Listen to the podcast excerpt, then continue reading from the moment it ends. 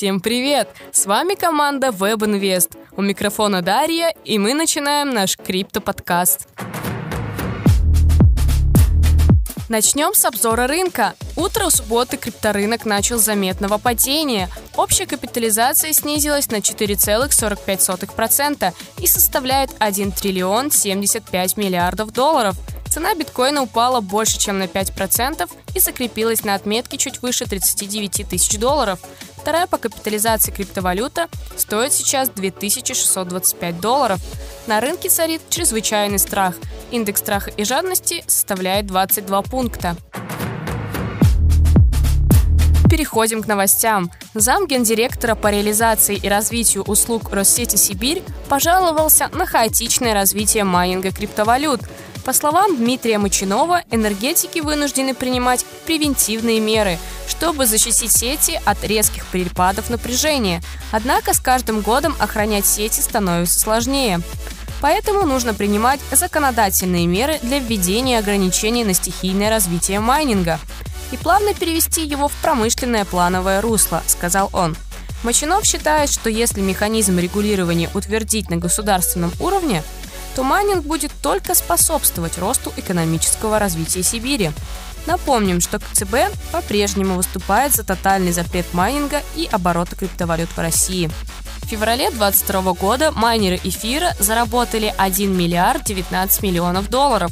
Большая часть этих доходов поступила от субсидий за блок – 1 миллиард 9 миллионов долларов, и лишь небольшая часть пришлась на комиссии за транзакции. Цифры показывают снижение общей выручки третий месяц подряд.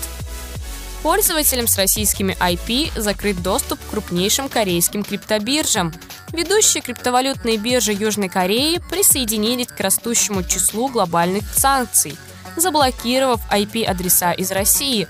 Среди этих торговых площадок Upbit, Gopex, BitHump и Corbit. Upbit, крупнейшая в стране биржа криптовалют по количеству транзакций, так объяснила блокировку россиян. Мы заблокировали подписки пользователей в странах с высоким риском отмывания денег в соответствии с рекомендациями группы разработки финансовых мер борьбы с отмыванием денег. Тема NFT и метавселенных перестала быть популярной?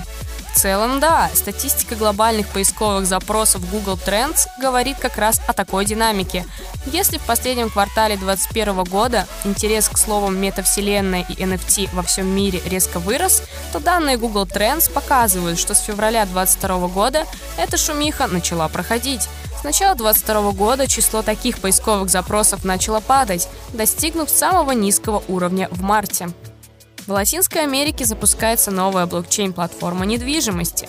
9 марта блокчейн-компания DTV запускает в Сан-Сальвадоре новую гибридную платформу управления земельными ресурсами Web3. DTV заявила, что стала единственной компанией, которая использует гибридное решение Web3 включающее аппаратные и программные технологии блокчейна для управления правами собственности. Криптобиржа OKX и Манчестер Сити теперь партнеры. Действующий чемпион английской премьер-лиги футбольный клуб Манчестер Сити заключил многолетнее партнерское соглашение с криптовалютной биржей OKX. Стороны не раскрыли финансовые условия. По данным Forbes, речь идет о мультимиллионной сумме в долларах ежегодно. На сегодня все. Ну а мы напоминаем, что наш криптоподкаст не является финансовой рекомендацией. Подписывайтесь на наши соцсети WebInvest, оставляйте комментарии, ставьте реакции. Всем добра и мира!